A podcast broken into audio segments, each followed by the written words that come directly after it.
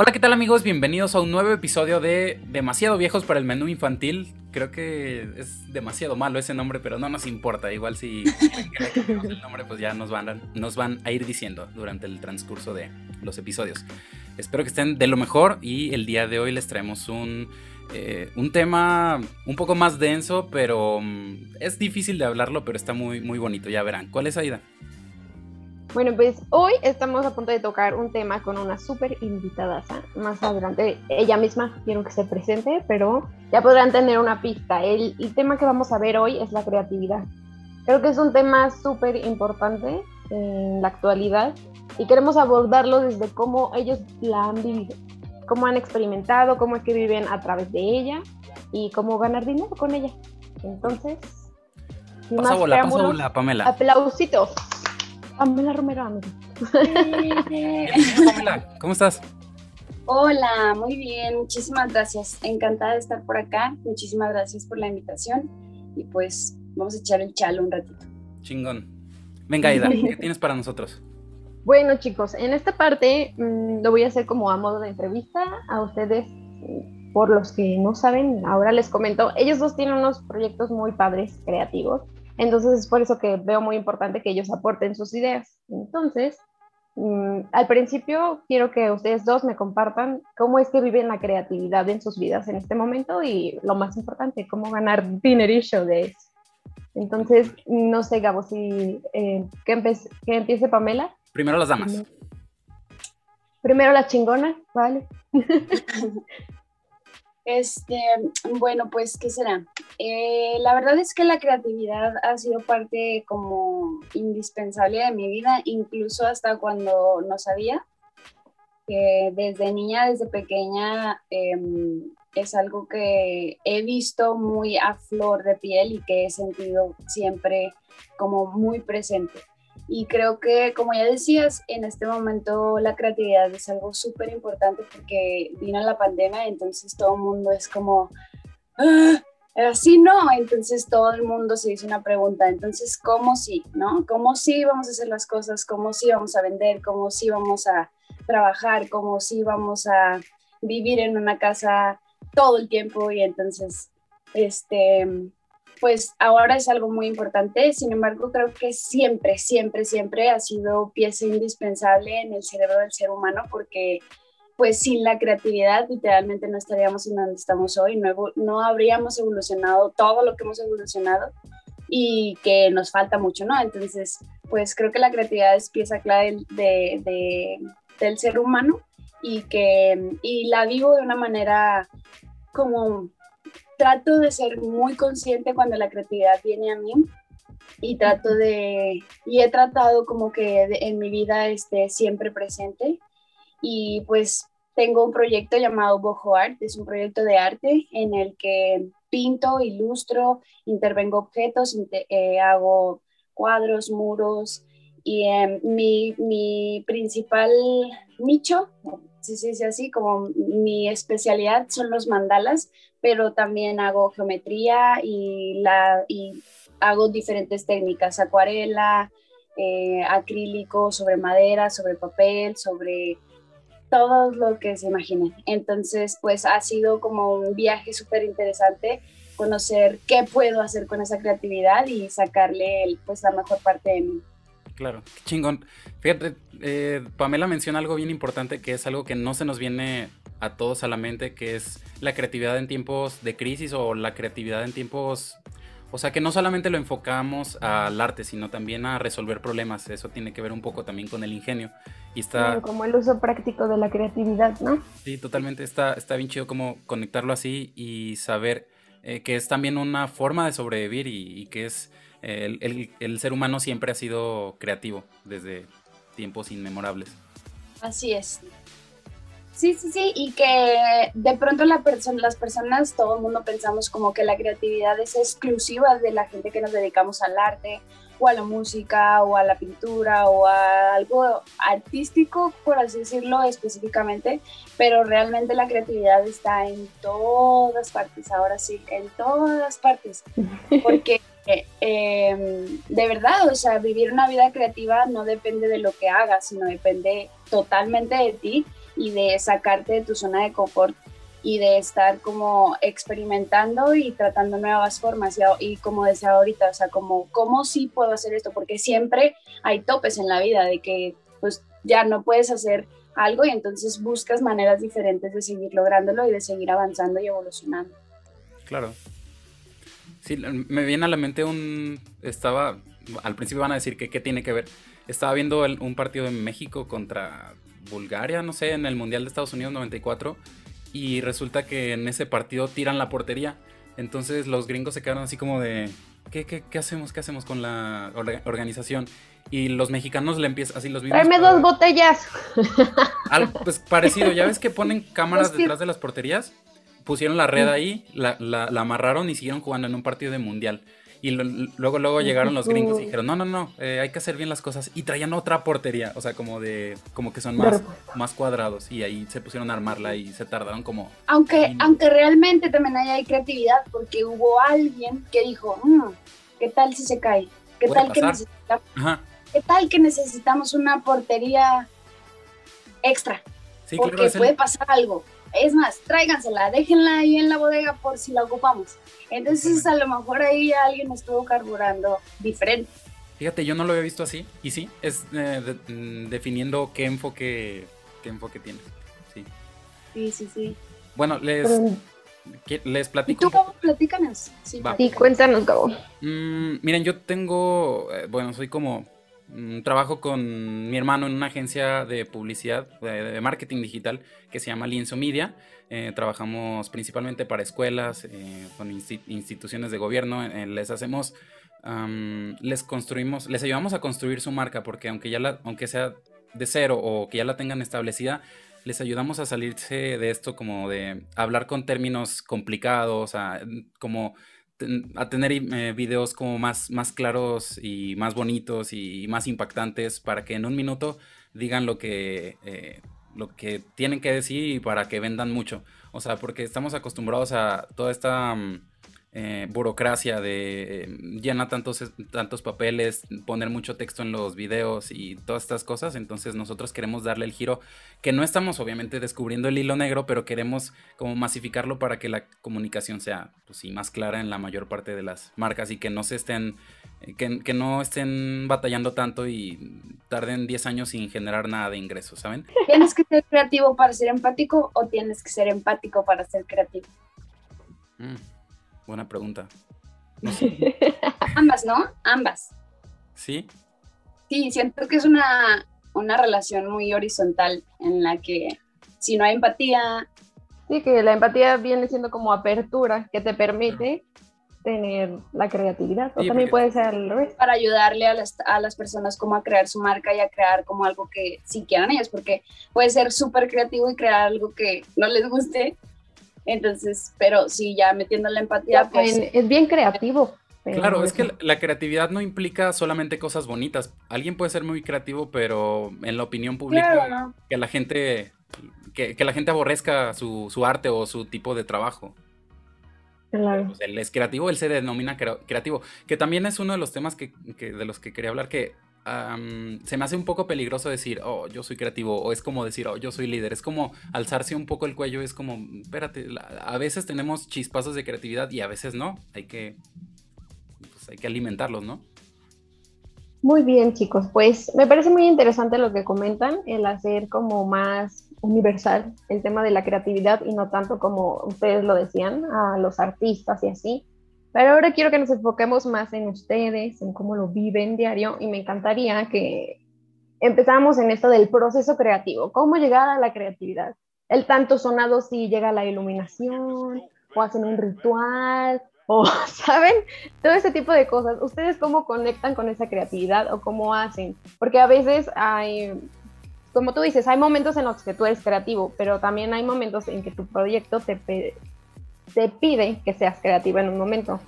¿Cómo ustedes podrían llegar a ocasionar o qué consejos les podrían dar a las personas para que llegaran a este momento? Y es que claro, también la, que te pidan que seas creativo es como lo más anticreativo que se puede hacer, ¿no? Es como... Cuenta un chiste, ahora, no estás preparado, pero hazlo. No, está... Dame chance, por eso de repente trabajar en el, en el lado de la creatividad es como que bien bonito porque te puedes relajar un montón, pero de repente te puedes llegar a desvelar hasta las 4 de la mañana eh, trabajando. Pues es como los pros y contras. Yo siento que Pamela es como más espiritual, más como de oh, zen y no sé, levitar y pum, hacer cosas padres. Pero también podría ser, no sé, o sea, hay procesos creativos que hay personas que se llenan demasiado del tema, se llenan tanto del tema que en un momento dejan todo y en un momento va a explotar la idea en su cabeza. O sea, yo creo que todos tenemos esos procesos, o sea, que tal vez consciente o inconscientemente tú estás provocando la creatividad o vas y ves un montón de gente y te llenas de todo eso, te impregnas, eso es un, se podría decir un ritual, es un proceso que tú llevas a cabo para que la creatividad llegue a ti. O pones reggaetón, o pones cumbia, o lo empiezas a bailar y, y te llega y tú dices, ya sé cómo voy a hacer la sesión, o ya sé decimos Mozart o Beethoven, pues lo que te haga sentir pleno y lleno. Como, Así que ustedes digan, o sea, yo soy un cliente y vengo a Bojuar y entonces te digo, ay, es que mira, lo que quiero es esto. Pero ya sé, como no sé muy bien qué quiero, haz lo que tú quieras. y estás así con tu cara de, ok. no, no, no sí, sí he tenido varios clientes así de que confían en mi trabajo y se los agradezco muchísimo porque la verdad es que son procesos súper bonitos en los que me dejo guiar por la energía. Eh, y pues sí, tienes razón, Gabolante, es que sí soy acá un poco como que me conecto mucho con la divinidad al momento de crear. Eh, creo que es un proceso súper sagrado al momento de postrarme frente a un lienzo, eh, ya sea de madera, de papel, de tela, de lo que sea creo que es algo súper especial y creo que es una oportunidad hermosa el hecho de poder hacer lo que tanto amo. Entonces, sí lo veo así como un proceso súper sagrado y, y, que conecta con, con esa divinidad que hay en mí. Eh, Elizabeth Gilbert es una escritora que, que es de mis top así eh, muchísimo, la admiro mucho y, y, aprecio mucho su forma de pensar y su forma también de escribir ella habla de que la creatividad es como, eh, no, no, me acuerdo bien de los datos, ¿ok? Pero hace mucho, mucho, mucho tiempo, tipo cuando estaba este, como en la antigua Grecia y todo esto, separaron al ser humano como de la imaginación y de la creatividad, o sea, como que era algo, como un ente que estaba como fuera de nosotros y que venía a visitarte y que eh, era como, sí, como algo que está fuera de nosotros. Y es una manera interesante de verla porque así, como, decías ahora, eh, Gabo, pues como que decir, oh, sí, yo soy creativo, yo hice todo esto y todo esto que ven aquí, yo lo hice y entonces por mí, entonces esta idea justamente ha ayudado un poco como al ego, como, güey, ok, sí fue tu trabajo, pero fuiste ayudado por este ente mágico que vino a ayudarte, que es la creatividad, la imaginación, estas ideas que llegan a tu mente y que se tiene como la idea de que hay como un campo cuántico de, de ideas que llegan a ti y que si no les haces caso, pues se van con otro ser humano y alguien más lo hace. Y entonces de pronto, güey, yo tenía esa idea, o ¿por qué no se me ocurrió eso que nadie había hecho, ¿sabes? Y que van van viajando entre, entre la humanidad. Y también es una manera muy hermosa de verlo porque ha habido muchos artistas, y lo vemos como a, a, lo largo de la historia, ha habido muchos artistas que se entregan al arte y que, pero desde la sombra, desde un lugar, eh, pues sí, un tanto oscuro y que mm, destruyen todas sus relaciones eh, junto con ellos van muchas adicciones, en específico pues de drogas fuertes y de drogas este, químicas y alcohol y demás, y pues nada, se mueren o se suicidan, porque el, el proceso creativo los abrumó tanto que, que, que, ahí se quedaron, que ahí están como en, un, en una que estuvieron pues como en una bola negra. Entonces Elizabeth Gilbert dice, ¿cómo o sea, ¿cómo vamos a cambiar eso? Como sociedad tenemos que cambiar eso y tenemos que salvar artistas y, no porque te dediques al arte, tienes que ser alguien que se desvele hasta las 8, hasta las 4 de la mañana y que solamente a esa hora encuentres la creatividad y que este entres en depresión y que destruyas todas tus relaciones y que seas adicto y ta, ta, ta, ta. Entonces, eh, también es una manera interesante y muy bonita de verla porque si algo sale bien, todo chido, pero fuiste ayudado un poco. Y si todo sale mal, no te preocupes, no tienes toda la culpa. Pero sí te responsabiliza de lo que, de tu parte, de lo que estás haciendo tú. Entonces, em, pues algo muy importante que va siempre en el carro, o sea, que es la creatividad. Ella dice, la creatividad, el miedo y yo vamos en este mismo viaje, pues. Entonces le escribe una carta al miedo y le dice, miedo, todo cool, eh, yo sé que siempre vas a venir acá, pero sí te toca ir atrás. Sabemos, creatividad y yo, sabemos que siempre nos vas a acompañar, que eres una pieza clave porque de pronto cuando estamos en peligro, pues nos avisas, pero que te quede bien claro que ni manejas, ni pones la música, ni no, no nos interesa tu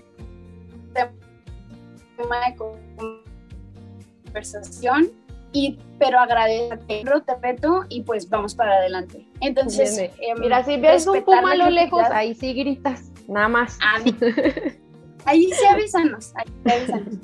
Pero, pero sí es como, es un viaje en el que siempre pues tienes miedo, tienes miedo de, ay, ¿qué tal que intento esto nuevo y no sale? O qué tal que eh, termino este cuadro enorme y de pronto no le gustó a mi cliente.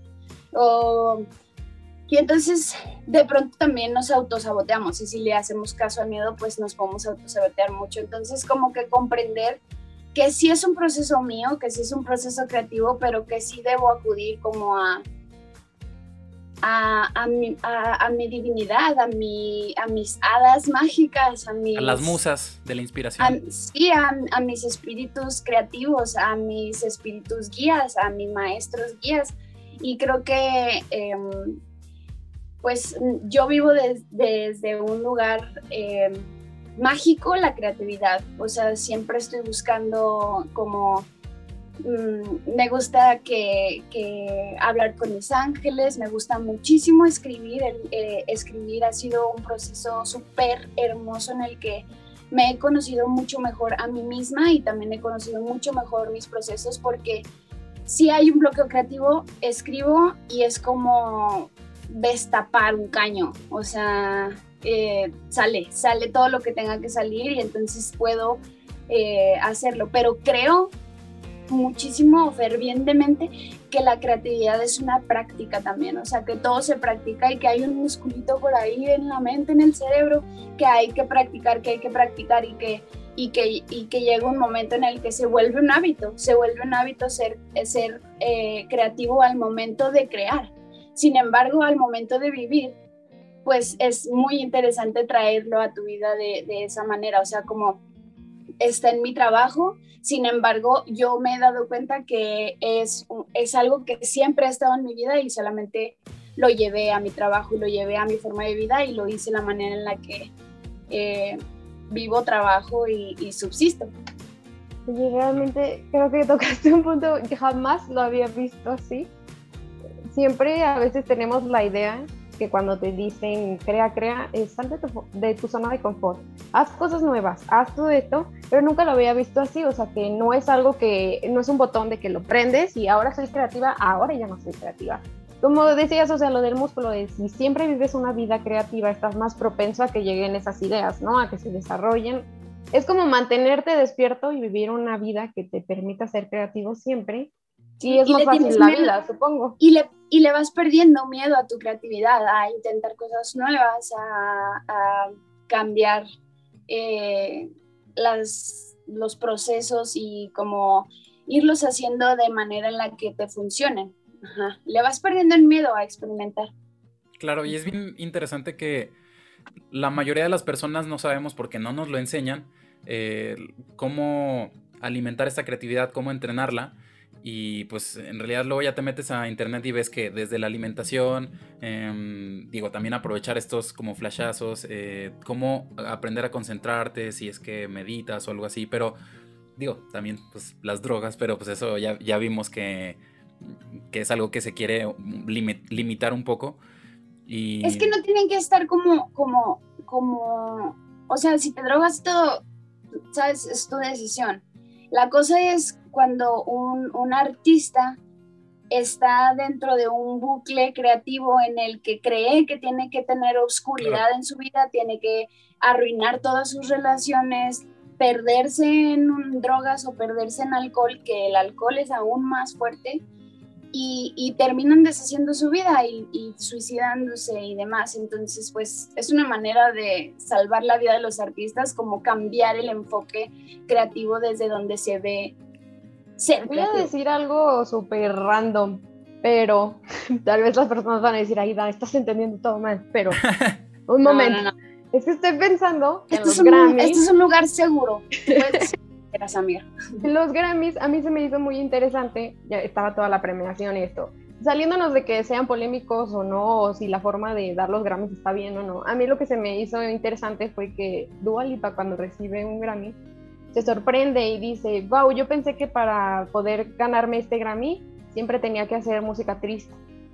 Y me quedé así como, ¿Sabes? Como eso es lo que tú dices, o sea, creo que ahorita lo relacioné mucho y sí hay una tendencia en todas las canciones tristes que a mí me gustan, la verdad, pero esto, que como artista te sientas limitado que porque pegaste una vez por canciones del ex, por ejemplo, en el caso de Dua Lipa, y después, oye, quiero hacer música súper feliz y empiezan esto el la gente no lo consume o así, y que ella lo dijera en algo así como los Grammys y que todo el mundo, o sea, pasan al público y ellos están como... Y me quedé como, güey, ¿cuántas personas piensan eso? Sí, sí está fuerte porque también como sociedad así es que funcionamos, ¿sabes? Entre más drama, entre más tirado al, al, como a la tristeza y a la depresión y así esté la cosa, más mm, como hay como un morbo de, de, la sociedad de, ay, esa morra, por ejemplo, Amy Winehouse. Sí, Amy, o sea, era, era, era muy feliz cantando, era, era su, su, mayor placer cantar, pero llegó un momento en el que ya no. Llegó un momento en el que estaba perdida en drogas, perdida en alcohol, perdida en una relación tóxica en la que no podía salir y no pudo recibir ninguna ayuda, porque nadie podía ver más allá de su, oh, wow, eres súper famosa y ya estás ganando no sé cuántos y entonces tienes mucho no sé qué. Y entonces incluso toda la sociedad la perseguía y la estaba atrás de ella, pero nadie nos dábamos cuenta de lo que verdaderamente ella estaba eh, pasando. Como su canción de que, y fue, que ella está pidiendo ayuda y su papá le dice, no, no te voy a meter ahí porque necesito que hagamos más dinero, que sigas en la gira, ¿sabes? Y todos de, wow, o sea, como alabarla por dejar su vida tú puedes, personal. Tú puedes, Ajá, exacto, así como, está bien, aprobamos que tú dejes tu vida y nos la des a nosotros. Por utiliza eso, o sea, eh, mm, supe que le dijeron, utiliza eso, utiliza lo que estás sintiendo para crear más y así. Y, y cool, todo bien, se puede, porque siempre hay una manera de em, canalizar el dolor y canalizar el sufrimiento, porque de pronto así es y en la vida existe el dolor y, existe em, el sufrimiento, aunque el sufrimiento sí es, sí es opcional. Y, pero, pero de todos modos sí hay como, creo que hay un morbo desde nosotros como sociedad de seguir y apoyar y de hacer famosos a gente que, está pasando como por mucho dolor y como por mucha oscuridad. Y esas mismas personas creen que siempre se tienen que quedar ahí. O sea, está cool que, que alabemos como el hecho de que hayan canalizado tan chingón su dolor, que hagan una canción increíble y que les, que les pegó súper chido súper bien. la cosa es que como artista crees que te tienes que quedar ahí, entonces, ¿cómo le hago para quedarme aquí? Pues destruyo todo. Como Taylor Swift, ¿no? Yo digo que podría ser como Taylor. Yo hice una canción de mi exnovio y ahora saco un video que son de canciones felices porque ahora ya estoy estable y no tiene el mismo impacto. Y, es, yo he escuchado a gente así como de, nah, pero eso ya ni habla de exnovios. Y yo así como, Sí. sí, sí, sí. Entonces creo que también ahí es un punto interesante que como sociedad tendríamos que ver, verificar y, tratar de cambiar un poco el chip, ¿no? Como ok, sí, te apoyo como artista, porque si hoy estás triste y haces una canción de que increíble, me late. Y si mañana estás feliz, pues seguir apoyando a nuestros artistas independientemente del mood en el que, en el que se encuentren, porque lo que, lo que interesa y lo, lo bonito es su arte, su creatividad, su, su música o su, lo que hagan, lo que sea que hagan. Pero sí, es bien interesante, es bien interesante como sociedad, somos bien morbosos. Pero y claro, es que, y significa, o sea, si nos gusta la miseria, si nos gusta la tristeza, o, es porque nos sentimos identificados. Entonces, ¿qué significa esto? Que tenemos que hacer un cambio no solamente como receptores del arte, sino como, como tu forma de sentir, qué estás haciendo en tu vida, porque estás en un hoyo muy, muy feo y no te das cuenta. Digo, no quiero como exagerarlo, pero ¿por qué solo consumes ese tipo de... Es que hay, que darle a todo, pues, o sea, no hay que estar solamente en lo bonito ni estar solamente en lo feo, pero... Mm, no sé. Sí, sí, sí, como apreciar todos los matices de la vida, ¿no? Pero hay algo bien interesante que, que yo he, venido como viendo también en, en mi propia vida, que em, México es súper dramático pero en un extremo en el que es muy tóxico, muy, muy tóxico. Las novelas, la Rosa de Guadalupe, de que todas estas cosas y, y, nos han enseñado, nos enseñan, o sea, porque pues la televisión y Televisa ha enseñado cómo es que una relación funciona, cómo es que tienes que tirarte al drama si algo pasa y si Juan Antonio me puso el cuerno, ¿sabes? Todas esas cosas, en vez de responsabilizarte de tu vida y hacerte y hacer lo que de verdad quieres y, y, y, aceptar las cosas como son, sin cánones de belleza, sin estándares de una vida, simplemente como que vivir nuestra vida. Y la verdad es que personalmente antes, o sea, yo recuerdo tipo secundaria, prepa y así, este, todas mis canciones, o sea, todos mis playlists estaban de que a varios cientos de kilómetros. Este, ¿Sabes? Sufre y sufre y sufre más y sufre más y sufre más. Y no nos damos cuenta que todo lo que cantamos, todo, todo lo que cantamos se vuelve un decreto al universo. Entonces, ¿qué, ¿qué, estás cantando? ¿Qué estás, eh, qué rezo estás elevando? Porque aunque no sea, aunque no sea consciente, son rezos que se elevan y se van al universo y, el universo dice, ándale pues, sigue sufriendo, sigue sufriendo, sigue sufriendo, esto quieres, sigue sufriendo. Y literal, el universo de arriba, no manches, como que les gusta sufrir un montón a todos los mexicanos. sí, y, y lo digo desde una silla súper personal, súper personal. O sea, hubo un momento en el que dije, ¿qué estoy viendo? O sea, ¿por qué voy? O sea, Luis Miguel, de que... No, o sea, hay muchísimo como tirarse al drama y, y tomar las cosas como de una manera mucho más dolorosa, que puedes, que puedes justo ahí elegir, ¿no? Ok, o sea, a lo mejor estoy triste, pero ¿qué voy a hacer con esa tristeza? ¿Cómo la voy a canalizar y qué? Porque, como decíamos hace ratito, o sea, la tristeza existe, el dolor existe, los malos ratos existen, o sea, y forman parte del matiz bellísimo que es la vida. Pero, pero si nos quedamos ahí, o sea, es como que va pasando la vida, va pasando la vida, va pasando la vida, y pasa algo triste, pasa algo doloroso, malo y así, y hacemos de nuestra vida ese momento y le damos toda la energía y todo, todo de nosotros a ese momento, en vez de seguir viviendo nuestra vida y seguir avanzando. Que estoy generalizando, ¿no? También como respecto al dolor y demás. Y no quiero juzgar a, las personas que, que pasan por momentos dolorosos o por depresiones o así. Algo bien importante también es siempre intentar tomar terapia y conocernos a nosotros mismos para saber qué es lo que hay que cambiar y qué es lo que no nos está funcionando. Claro, hay, hay una cosa bien importante que tú dices que, eh, hay, que lo relaciono con esta frase, que es que la miseria se desperdicia en el miserable, que a todos nos pasan cosas feas o cosas bonitas, pero tú decides cómo canalizarlo y cómo, cómo crecer con eso.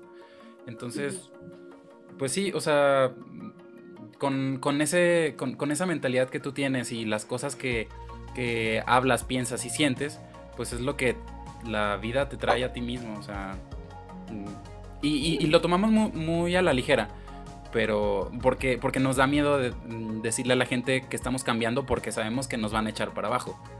Pues tú decides. Una cosa así lo dijo Lady Gaga, van a decir, ay, ¿qué pedo contigo? Es que vea, por ejemplo, a mí los artistas y las personas así son muy importantes para mí y para mí son mis amiguitos, ¿no? Y supongo que para sí son para todos así de importantes. Y yo me acuerdo que Lady Gaga dijo, ay, escribí este disco y me sentía muy triste. Era el peor momento de mi vida y no sé qué tanto. Y entonces dije, ¿y por qué no hago canciones para bailar llorando? Y cosas así. Entonces es como, y, eso le impactó a ella y esa lo hizo para superar muchas cosas. Y a su vez, eso me ayuda a mí y a aprender que hay otra forma y a muchas personas, ¿no? Como en más, para que veamos el gran impacto que tiene vivir de manera creativa.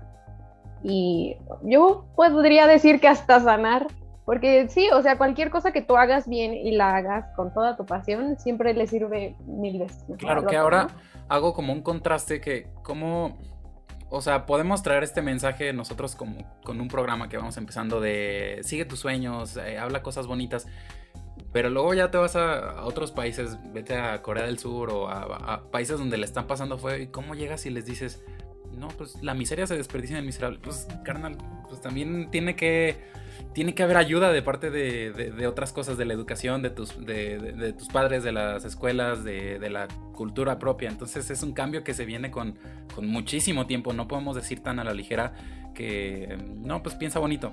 Digo, eso... Pero también la creatividad puede salvar, puede sacarte de ahí, ¿no? O sea, yo no estoy diciendo, o sea, supongo que sí, cada ayuda este, es como en su respectiva realidad pero, por ejemplo, si alguien está pasando por un momento muy feo, no sé, que un niño que tiene una situación de calle o algo así, la creatividad yo creo que lo puede sacar de...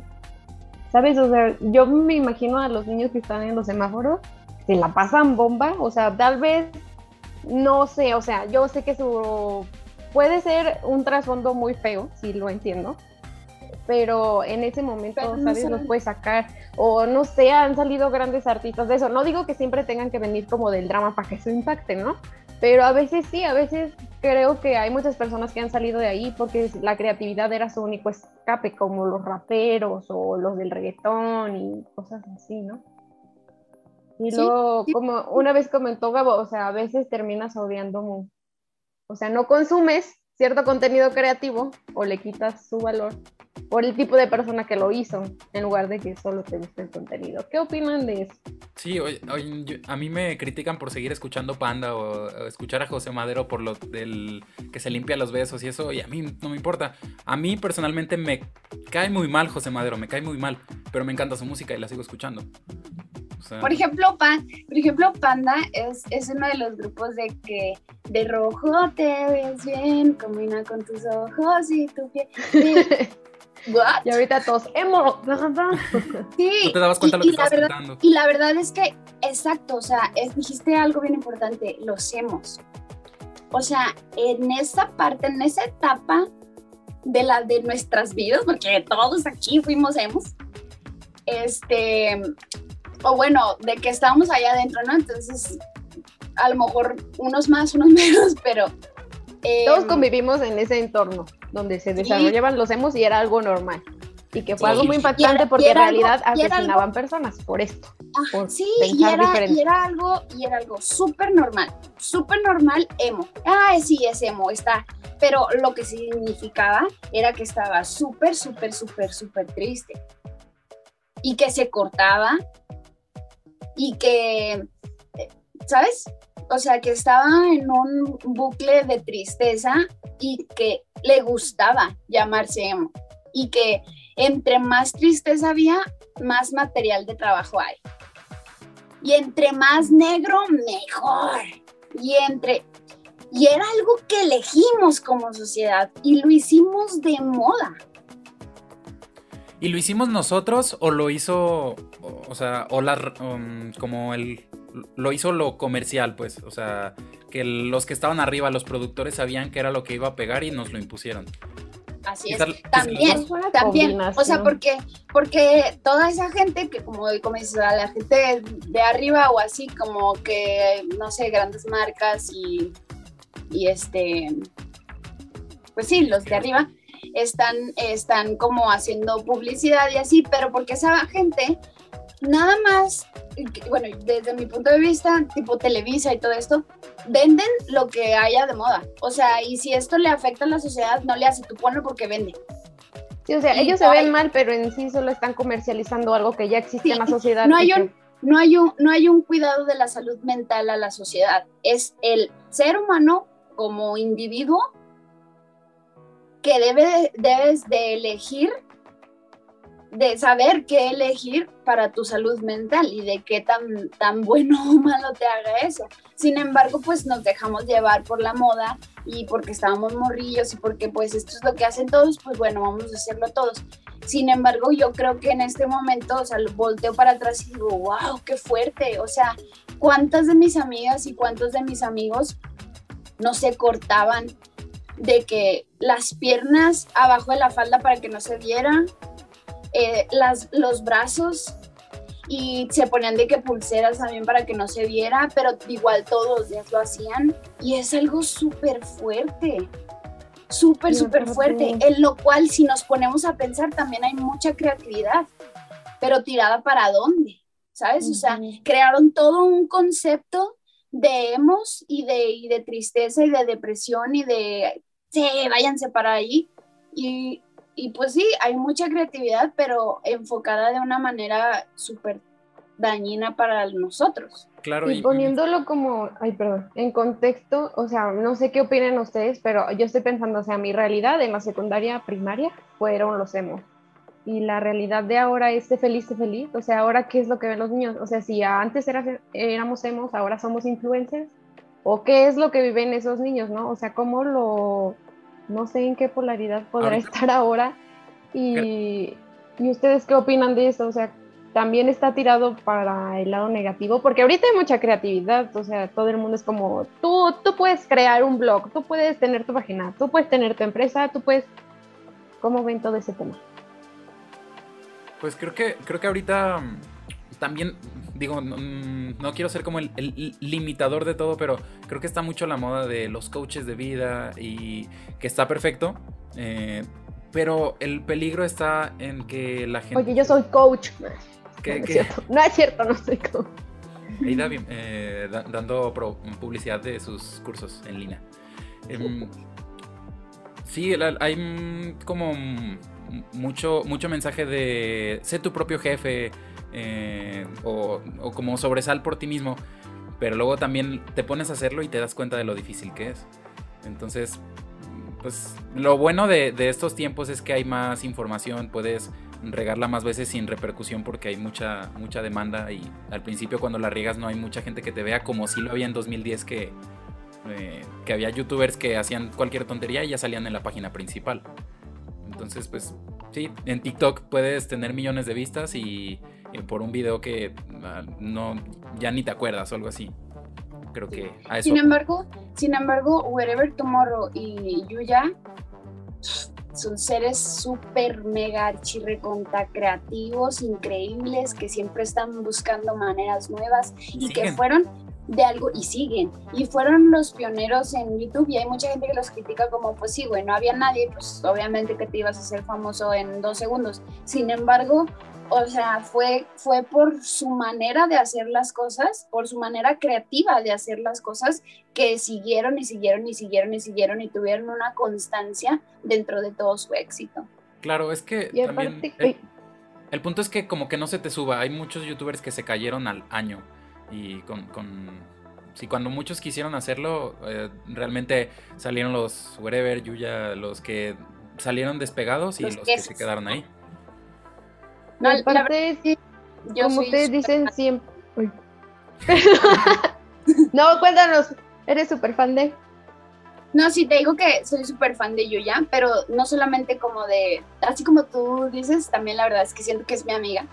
Y, y pues no conocemos, no conocemos todas sus partes, no, eh, digo, vimos como que todos los, todísimos los tutoriales que hizo Yuya y todo lo que subió a YouTube, pero nunca vimos eh, la parte en la que ella se desvelaba, en la que ella, eh, ¿qué hago? ¿Qué hago? ¿Sabes? Como que los bloqueos creativos siempre vienen, nunca vimos un bloqueo creativo de ella, ¿sabes? O sea, porque igual estábamos como acostumbrados a solamente ver ese tipo de contenido de su parte, pero como dices Aida, o sea, creo que sí estamos en una etapa en la que eh, de pronto sí hay una eh, positividad tóxica en la que sé feliz, sé feliz, sé feliz, sé feliz, sé feliz, sé feliz, sé feliz, sé feliz, sé feliz, solo sé feliz, solo sé feliz y habla bonito, solo ve cosas bonitas y solo siente cosas bonitas. Y no, o sea, creo que, que parte de, de,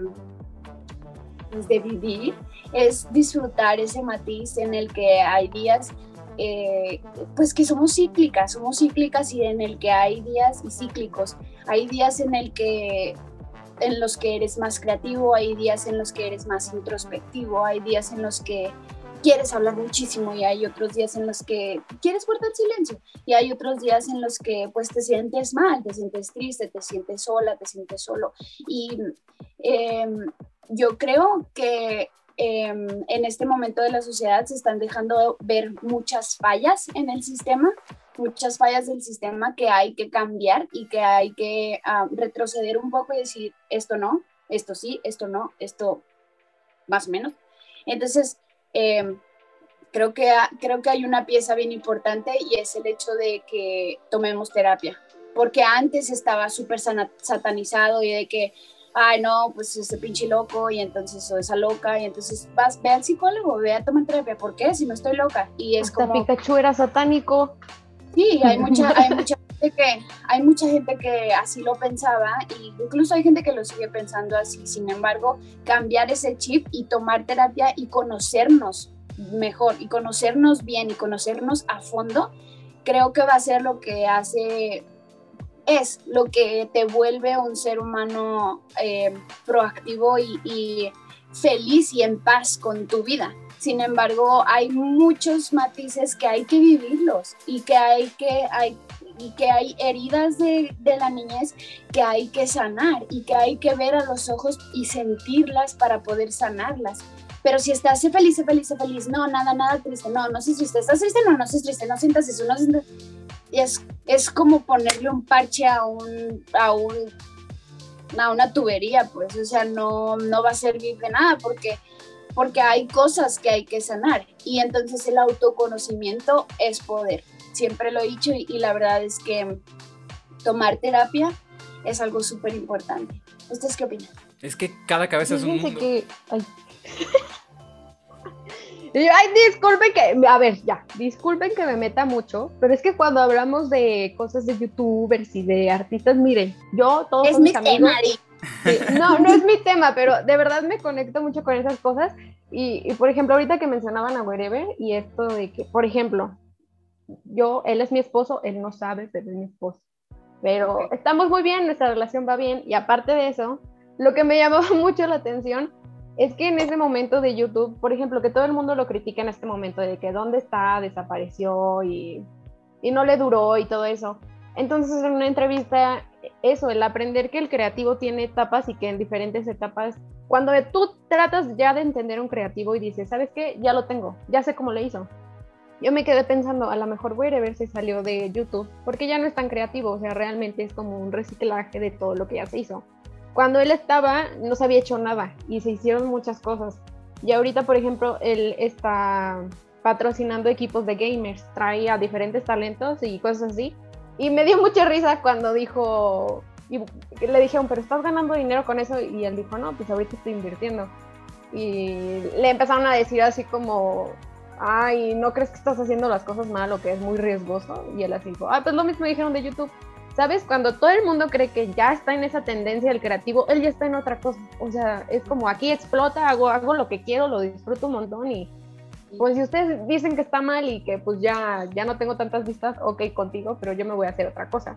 Y nosotros ya no estamos ahí, o sea que cada quien tiene su ritmo y apreciar todos esos matices. Por ejemplo, Yuya, también súper criticada, ¿no? Por estar haciendo sus líneas de productos o así.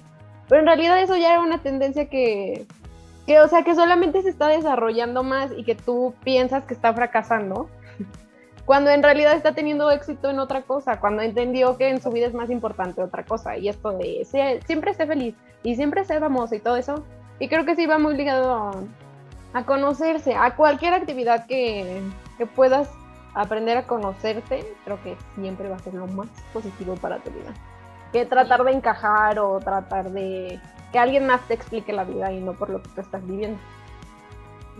Como que lo vea de un enfoque diferente dices algo, dices algo súper importante y es que a, ellos no les importa. O sea, es como que es lo mismo decían de YouTube. y yo ya también dice de que, pues si no les gusta no me compren mis cosméticos. Habrá otros 5 millones que sí me compren.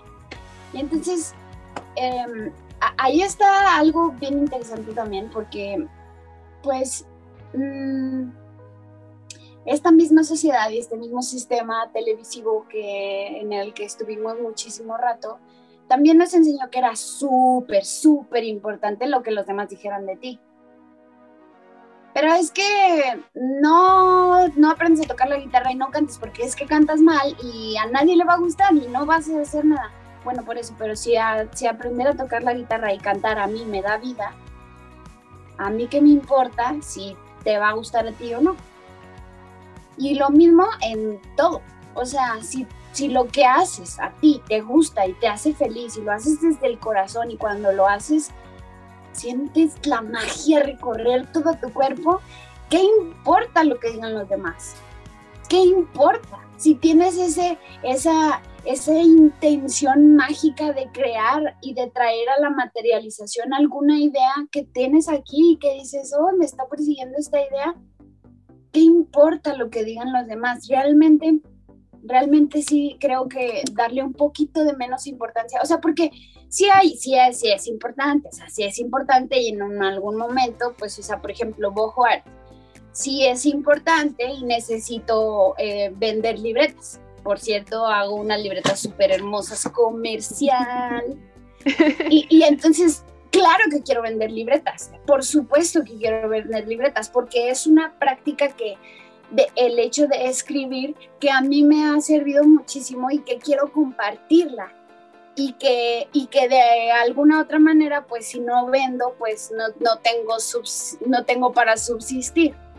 Y entonces ahí ya encuentro yo una manera creativa para decirte a ti, Gabo, Aida, oye, mira, esta es una libreta, es de raya y las hojas son así, bla, bla, bla, y te puedes, eh, puede, em, algún curso de escritura, no sé, o sea, encontrar una manera creativa de hacerlo.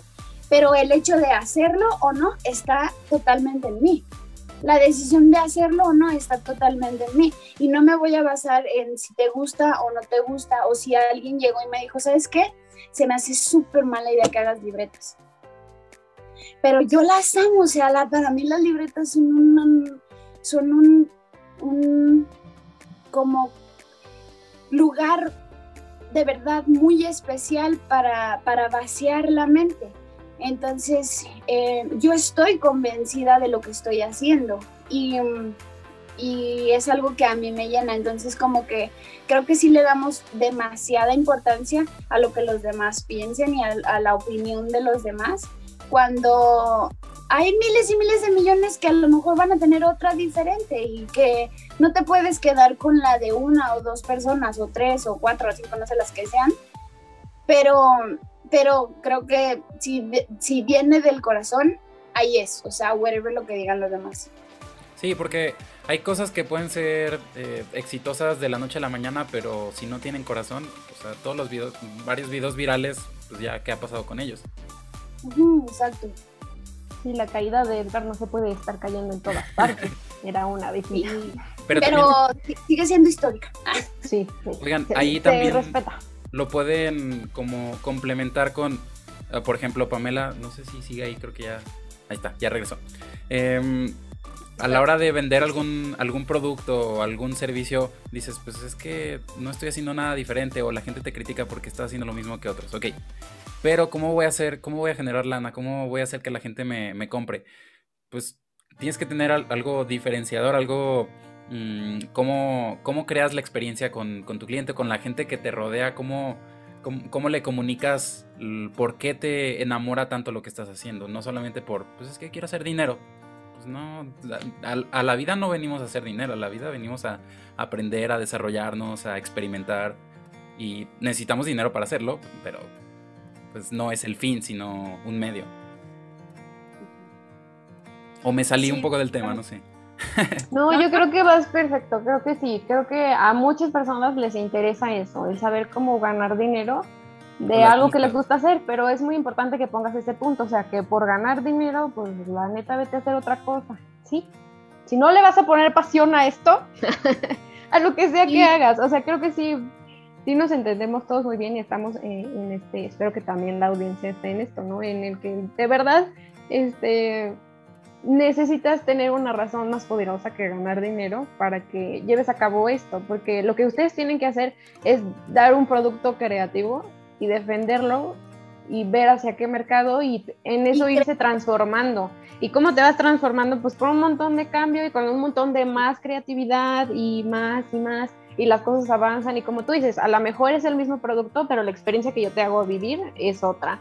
O tal vez es la misma experiencia, pero el producto, no sé, tiene esta cosita diferente que a ti te va a resolver la vida. Y así, o sea, es eso, el, el ya no tener estos trabajos que te hacen sentir mal todo el tiempo y que después del trabajo vives, sino estar viviendo mientras trabajas y es algo que te apasiona, ¿no? Sí. Qué bonito.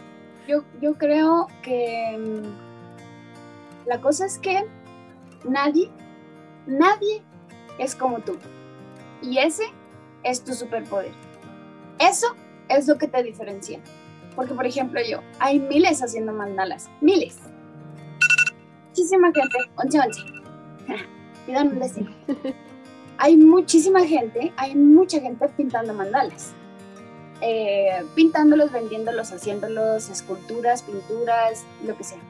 Pero nadie, y se los aseguro, eso sí es totalmente seguro, nadie hace los mandalas como yo. Porque yo los hago, porque son únicos, porque yo soy única. Y entonces comprender que nadie es como nosotros y ese es nuestro superpoder, creo que nos da una, una pauta y una, una puerta que se abre así enorme de, de, de, posibilidades y de desde, ok, nadie lo hace como yo y le voy a poner todo mi corazón todo el, mío, el que, el que está aquí adentro, todo eso se lo voy a poner a lo que estoy haciendo. Y, eso creo que es algo que diferencia mucho de, las demás personas y que a esas personas las diferencia de mí también. Entonces, como un, poco eh, confiar en ti, creer en ti, porque sí lo hago con todo el corazón, sí lo hago de que, uy, sí, este, mira, sí, pero si yo certeramente no creo en el proyecto, a lo mejor en algún momento voy a decir, no, sí, ya, listo. Pero el creer en nosotros mismos y creer lo que estábamos, lo que, en lo que estamos haciendo nos da mucho poder para seguir haciéndolo. ¿Por qué? Porque va a haber, va a haber momentos, como decías ahorita, Aida, o sea, es un proceso vas a empezar y obviamente no, no vas a tener el éxito así de, uh, todo el mundo te va a decir de que sí, vas a vender 100 cuadros en un día. Pues no, es un proceso, es un trabajo en el que tienes que ir expandiendo tu semilla. Oye, mira, yo hago cuadros. Oye, mira, yo hago mandalas. Oye, mira, mira las libretas. Oye, mira, este... Y vas expandiendo y vas expandiendo y vas aprendiendo tú. Bueno, yo misma he ido aprendiendo de lo que hago porque el día que empecé a hacer boho art no sabía todo lo que el día de hoy sé y sé que el día de mañana voy a saber muchas cosas que hoy no tengo ni idea. Entonces, aceptar que es un proceso y vivir el proceso como tal de hoy, ¿qué puedo hacer? Voy a hacer lo mejor que tengo con lo, lo mejor que puedo con lo que con lo mejor que tengo y voy a creer en mí y voy a saber que nadie lo hace como yo y ese es mi superpoder y con esa bandera me voy a dirigir a, oigan, miren esto que hago, ¿qué les parece? Miren. Y entonces, pues no sé, como se vuelve una manera más transparente de, de abordar la creatividad. Ok, lecciones aprendidas, el miedo atrás, ser valiente, creer en ti, ser perseverante y, y dejar en el perfeccionismo, o sea, también sí, Gabo, ¿qué, otros problemas te has enfrentado en todo esto de tu proceso creativo, Gabo? ¿Qué es lo que a ti más te, has aprendido y qué es lo que más crees que es importante que otras personas sepamos? Este Totalmente. Eh, bueno, es que creo que en la, en la, edad, en la etapa que estoy yo, es como clave porque es cuando ya nos empieza a valer madre un poco lo que opine la gente y, le vas, mm, vas empezando a hacer como las cosas sí estructuradas, pero porque tú crees fielmente en eso, no porque la gente te dice que hagas las cosas de determinada manera. Em, al principio uno quiere ser rebelde, quiere em, cuestionar las opiniones de otros y, se topa con pared porque no, no, no, no, los ayudan. Entonces al principio uno dice, pues es que pues voy a hacerlo yo solo, voy a hacer mi podcast yo solo, voy a eh, hacer mis cositas solo. Una cosa que yo aprendí es que por mucha creatividad que tengas siempre necesitas de los demás y no, o sea, tienes que dejar de lado la arrogancia. O sea, esas dos cosas yo diría. Mm, eh, eliminar el perfeccionismo, pero saber que necesitas de las otras personas también y que los consejos, si bien, bueno, perdonen mi francés, pero dicen que los consejos son como como las pompis, no, no, no, se dan si no te los pidieron. Y yo acá. Eh, ¿Están sucias y tienen una raya en medio? Entonces es eso, o sea, ver qué tipo de consejos o, qué relaciones eh, personales tienes en tu vida, eh, porque todo, todo influye cada día. Y, otra cosa es que pues todos tenemos una vocación en la vida, todos, todos la tenemos.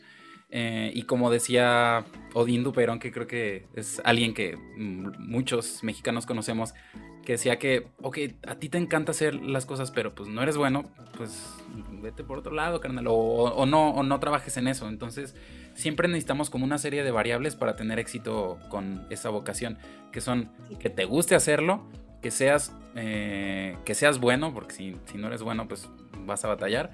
Y que también sea sustentable y que la gente quiera, quiera eso, porque si es algo que te encanta, pero la gente no, te lo, no, no es algo que necesite, pues eso en, el aspecto de los negocios, como en lo... Si no lo hagas tu primera fuente de, de, ¿cómo se llama? De ingresos.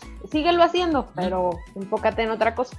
Claro, o ve la forma en que, en que le puedes dar la vuelta a la tortilla y, generar interés y que la gente sí lo necesite. Sin embargo, hay algo que, que también dice Elizabeth, Elizabeth Gilbert en su libro Libera tu magia, y es que, por ejemplo, cuenta una historia de una señora que eh, a sus 57 años, eh, ella siempre, ella de joven patinó en hielo, pero por una cosa y por otra, y pues porque tenía que estudiar y porque tenía que subsistir, y entonces pues no se hizo patinadora profesional, entonces pues la única manera de vivir del patinaje pues es haciéndote profesional. Entonces ella no tuvo como la manera de hacerlo y llegó un momento en el que lo tuvo que dejar y su vida en general la absorbió. Entonces llega un momento de su vida a los 57 años en la que ella dijo, voy a patinar. Eso me hacía muy bien, voy a patinar. Si me da de comer, si no me da de comer, si me no me importa. Es algo que me da vida y lo voy a hacer porque es de mí para mí. Entonces, si es, si es, eso, si es eso que dices, Gabo, es súper importante, o sea, como el hecho de que, pues sí tienes que ser bueno y tienes que, eh, pues, que te tiene que gustar y todo esto. Y pues hay veces que se logra, hay veces que se logra, pero hay veces que no. Y que, o sea, que por ejemplo, eh, te gusta, a mí me gusta cantar, por ejemplo. Me encanta cantar y un, puede ser que sea un sueño frustrado el hecho de dedicarme a la música.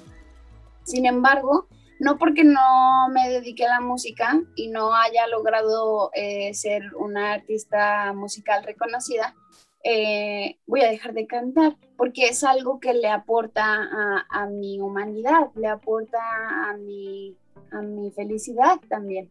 Entonces, como eh, siempre hay maneras de ser creativos y, que no siempre la creatividad eh, de, lo que te, de lo que más te gusta te va a dar de comer, sin embargo, esa misma creatividad te va a dar de vivir. Y entonces mm. hay, que, hay que hacerle caso a esa, a esa, a esa semillita de, de, vida que hay dentro de nosotros en cuanto a la creatividad. ¿Tú qué opinas? Claro, porque, porque lo vemos como una, por ejemplo, Sí, la creatividad puede ser para los demás y te puede dar una manera de vivir muy alegre. Pero, por ejemplo, yo en este podcast lo que encuentro es que desborda una parte de mi creatividad y a mí me da tanta paz que eso me permite hacer más cosas. Que también la creatividad es para ti, o sea, no sé, tal vez ponle creatividad en la forma en la que te bañas y te vas a sentir súper bien ese día, ¿no? Hoy me voy a poner tal música o así, o sea, como Sí, o sea, primero sé creativo contigo mismo y que eso te ayude a ti y después ya podrás dar más a los demás. Y lo que decía Gabo del perfeccionismo creo que es algo súper importante. El, el que yo no voy a lanzar esto porque no está listo. Entonces, por ejemplo, yo soy muy buena, no sé, voy a decir, haciendo jabones. Entonces, no lanzo, no voy a lanzar mis jabones porque no soy buena en finanzas. Entonces voy a hacer 10 cursos de finanzas y en los que hice 10 cursos de finanzas ya todo el mundo lanzó su línea de jabón. Entonces ahí yo pude haber necesitado la ayuda de alguien, como dice Gabo. Pude haberle pedido a alguien que me ayudara a hacer las finanzas y poder llevar a cabo mi proyecto. Entonces creo que todos ustedes dos tocaron temas muy importantes y que a mí me hizo como conectar varias cosas. Y eso, o sea, sí sé creativo para los demás, pero primero sé creativo para ti, ¿no? Oye, que, que te llenes. Pequeño paréntesis, eh, aquí en, la, en toda tu educación no te enseñan dos cosas fundamentales, cómo ser creativo y cómo manejar tus finanzas, que es algo también. y cómo... no te enseñan a pagar pequeño detalle. Y de repente, yo, yo, le metería una tercera que es cómo manejar tus emociones, tampoco nos enseñan. Sí, eso desde la primaria. En realidad no nos enseñan lo más, lo que más necesito. Y eso es el, empeñarnos en perfeccionar cosas que no somos buenos en lugar de irnos por las que sí somos buenos. Exacto. Como tengo que ser completo, no, tienes que hacer lo que tú quieras hacer o lo que seas bueno para hacer. y ahí me tienen a mí tratando de, no sé, de practicar el salto de cuerda, cuando nunca, ¿sabes? Pero hay que saltar la cuerda, o sea, no, güey, tú enfócate en lo que sí. Sí, sí, sí. También regresando un poquito a lo que decías, Gabo, em, creo que aceptar la ayuda de los demás y saber que, puede ser súper útil desde, desde como eh, la tribu, la tribu que está a tu alrededor, que no muchas, muchas veces no te va a decir, ah, mira, yo sé de finanzas, mira, yo te puedo ayudar, o mira, yo sé de esto, que otro.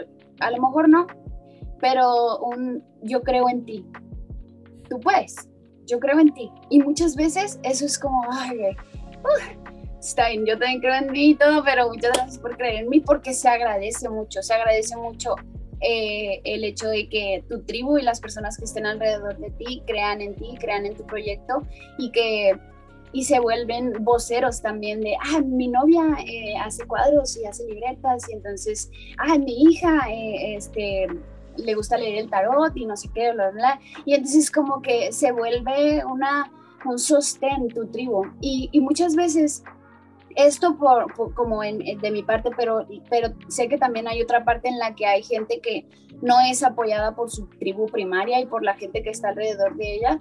Sin embargo, dándole al camino, en el camino te encuentras esa tribu que cree en ti y te encuentras a esas amigas en la Universidad de Aguascalientes que te dicen, dale, Pame, tú puedes. y entonces... ¿A poco fue en Aguascalientes?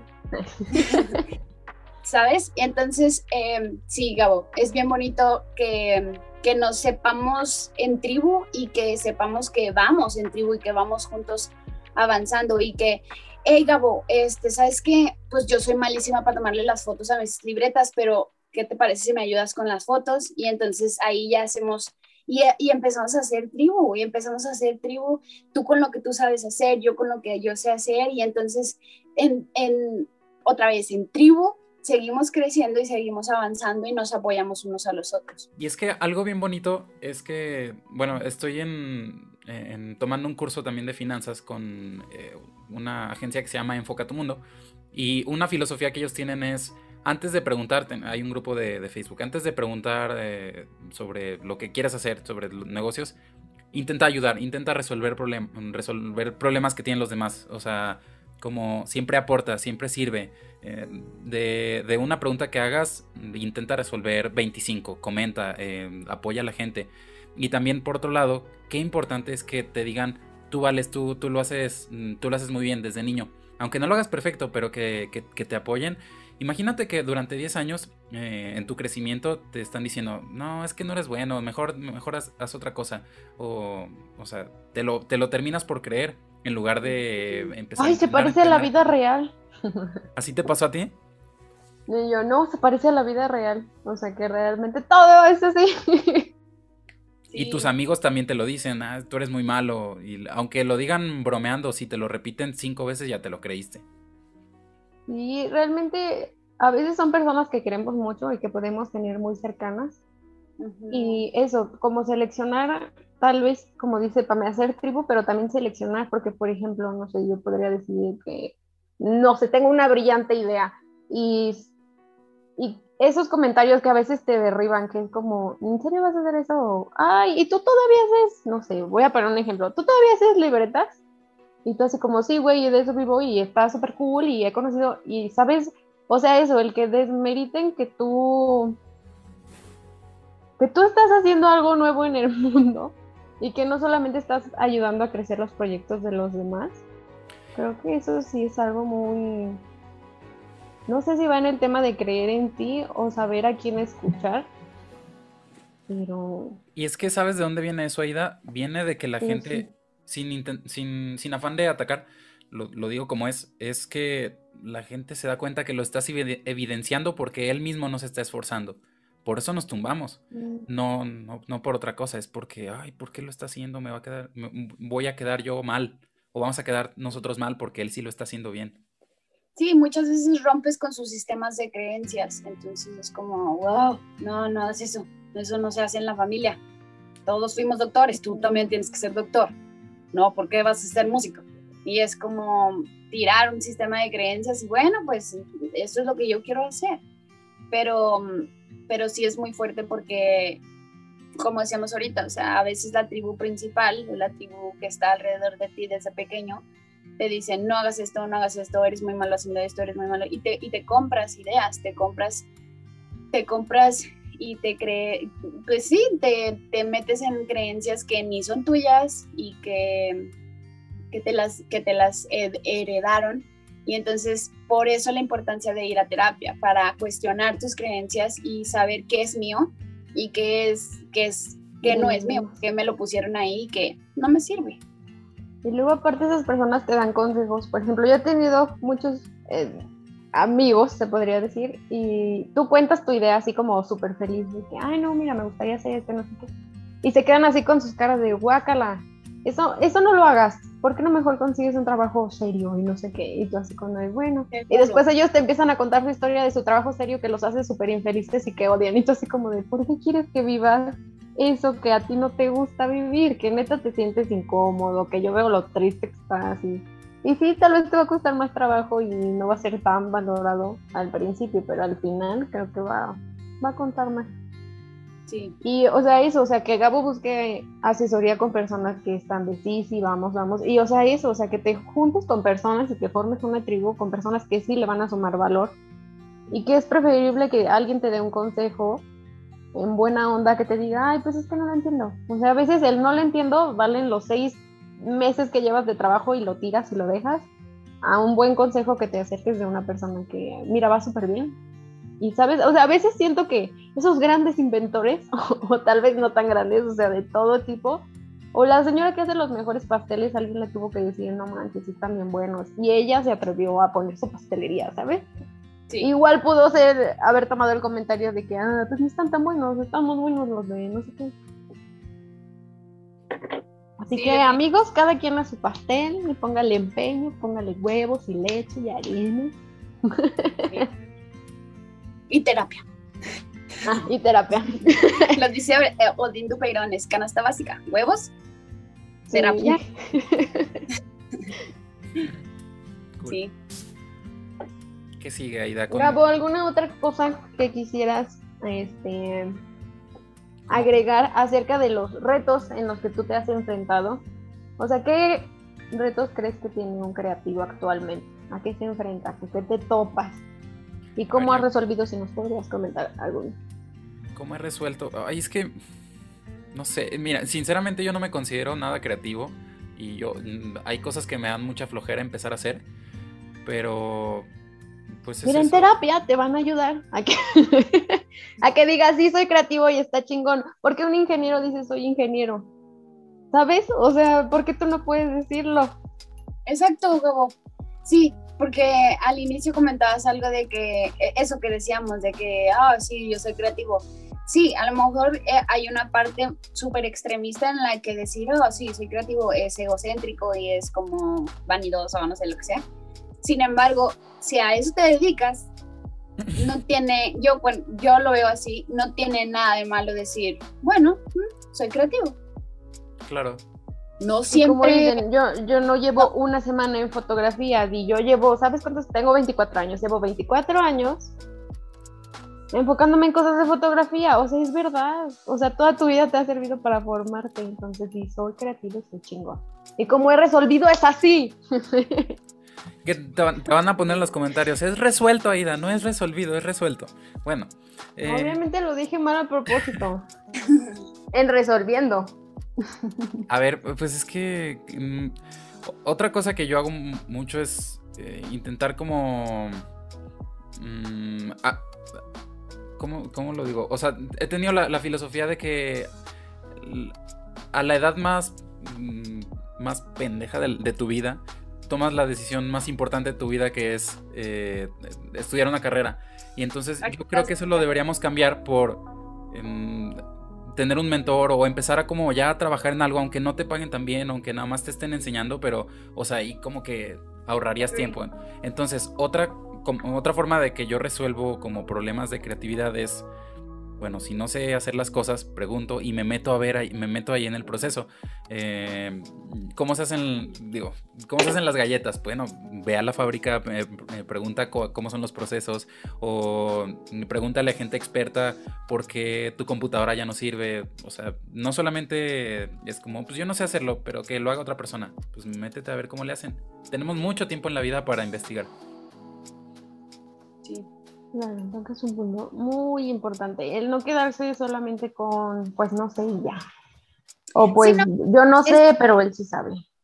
Y creo que aunque ya sepas, siempre está súper chido seguir aprendiendo, seguir aprendiendo y seguir aprendiendo y nunca dejar de aprender, nunca dejar de ser este alumno de la vida en la que siempre podemos aprender cosas nuevas y eso suma a lo que ya sabemos y suma a lo que hacemos. Claro, un día sin, sin aprender es un día perdido. Yo creo que uno de los retos que las personas creativas mm, presentan en la actualidad es el no sé cómo expresarlo. El no eres tan creativo. O sea como siempre hay alguien mejor que tú. Es que ya viste él se hizo millonario a los 22 y tú ya tienes 23 y es así como mm. Sí, la prisa. O él tiene, o sea, este punto de comparación que como ahora es más visible el éxito, pero no sabes cuántos fracasos le tocaron. Entonces tú estás como en esta parte de, no sé, ay, es que tomas fotos bien padres, sí, pero no tanto. Y es así como, no te das cuenta que... Este otro fotógrafo es mejor que yo, así que pues... Entonces como... Y es yo, que... yo tengo un mantra de vida, yo tengo un mantra de vida que es a mi paso y a mi ritmo encuentro mi camino y disfruto del mismo. Y es que la verdad es que mm, otra vez como sociedad y, como sistemático es el hecho de estarnos comparando y más si eres mujer. O sea, hay una, em, si somos mujeres, todo el tiempo nos están comparando desde nuestro aspecto físico hasta lo que hacemos, hasta lo que no hacemos, hasta nuestras relaciones, o sea, todo, todo es criticado, todo es comparado.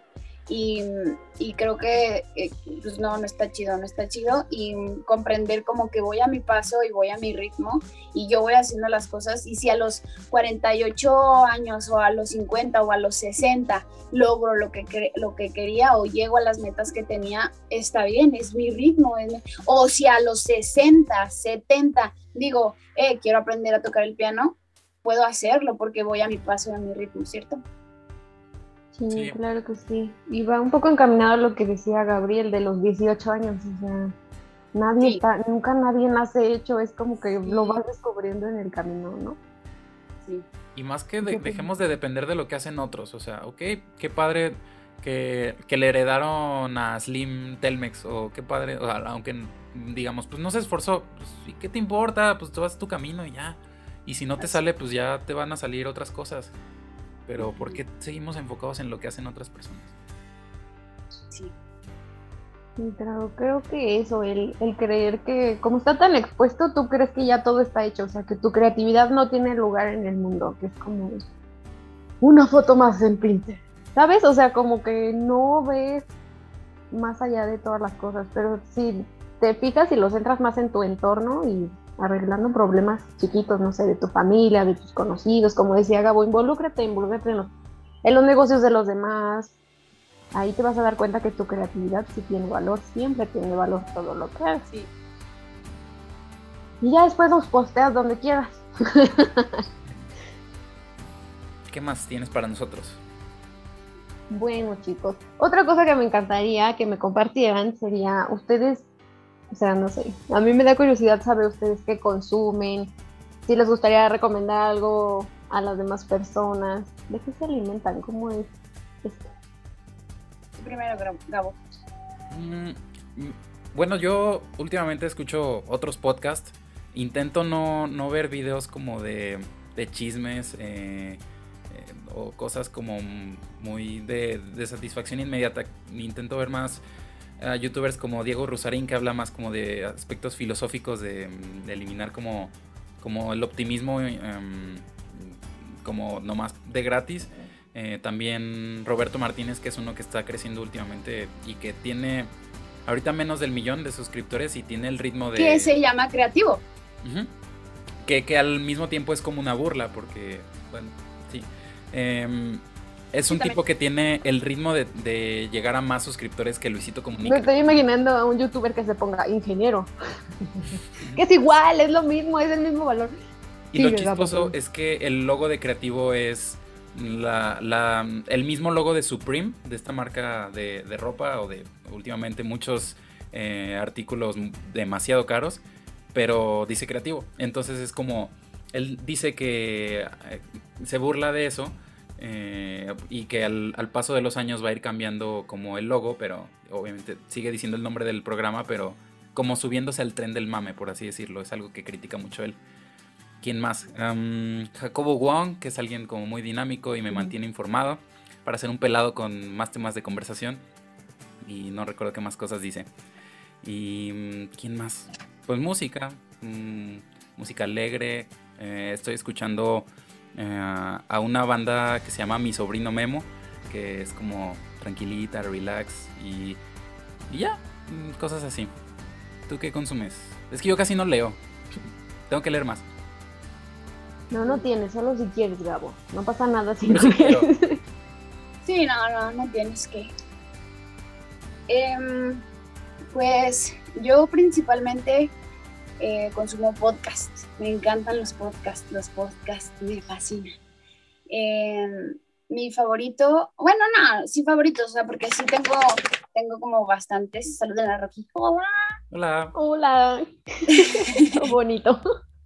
Em, se regalan dudas creo que ha sido un podcast que ha sumado muchísimo a mi desarrollo creativo, emocional, eh, espiritual, de todo. el cuestionamiento que siempre formulan es súper interesante y, son dudas que literalmente me han regalado y que ha hecho parte de mi vida el hecho de cuestionarme siempre, o sea, cuestionarme si lo que creo es mío o es de otras personas y, y cuestionarme también qué creo acerca de mí y cómo abordo mi vida. en general.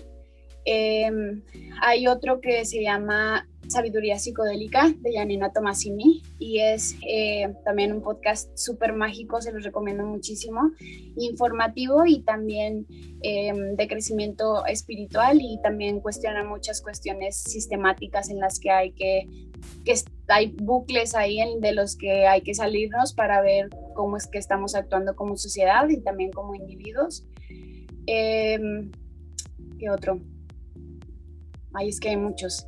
Luego les paso una lista, pero eh, esos dos, hay otro que se llama Desnudas, que también me gusta mucho, y hay otro que se llama Entre mis piernas. Entre mis piernas es eh, un podcast que habla de feminismo, que informa qué es el feminismo, cómo es el feminismo y, y cómo en el día a día el feminismo ayuda a que las cosas vayan cambiando poco a poco y nos volvamos una sociedad mucho más eh, consciente de lo que estamos haciendo y más, eh, ¿cómo es esta palabra de... Inclusivos. Inclusiva, ajá, exacto. Una sociedad mucho más inclusiva. Y, y bueno, de libros, em, Elizabeth, Elizabeth Gilbert es eh, una de mis favoritas. Eh, mi libro favorito de ella es Libera tu magia y también hay otro que se llama eh, El camino del artista de Julia Cameron y justamente este, este libro habla de la creatividad. durante todo el libro podemos leer acerca de creatividad, de qué es, cómo es, qué tal, y también habla de una rehabilitación creativa en la que crea ella una, una práctica a la que le llama las páginas matutinas. Y entonces es escribir en la mañana tres páginas así de que lo que te salga, así de hoy soñé o mm, no sé qué escribir, eh, voy a desayunar esto, así cualquier cosa como lo que te salga, hace como que crees, hay como una capa de pensamientos que si quitas esa capa puedes como en el resto de tu vida profundizar un poquito más acerca de tus pensamientos y de tus sentimientos y llevarlas, llevarlos a tu vida como de una manera más consciente. Es un libro hermoso, de verdad se lo recomiendo muchísimo. Em, hay otro que se llama Los Cuatro Acuerdos. Este libro yo creo que es mi número uno, la verdad. Em, es un libro que habla de sabiduría tolteca y habla de estos cuatro acuerdos que son como que si los llevas a tu vida, eh, pues es una manera mucho más chida de, abordar eh, la vida, tus relaciones y todo lo que haces. El primero es, bueno, no sé, no, no sé si los voy a decir en orden, pero es no juzgues, o sea, no juzgues ni supongas nada, absolutamente nada, o sea, si tienes alguna duda, pues pregunta. Eh, sé impecable con tus palabras. Em,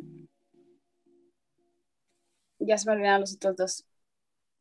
Bueno, acá los estamos poniendo. Corte.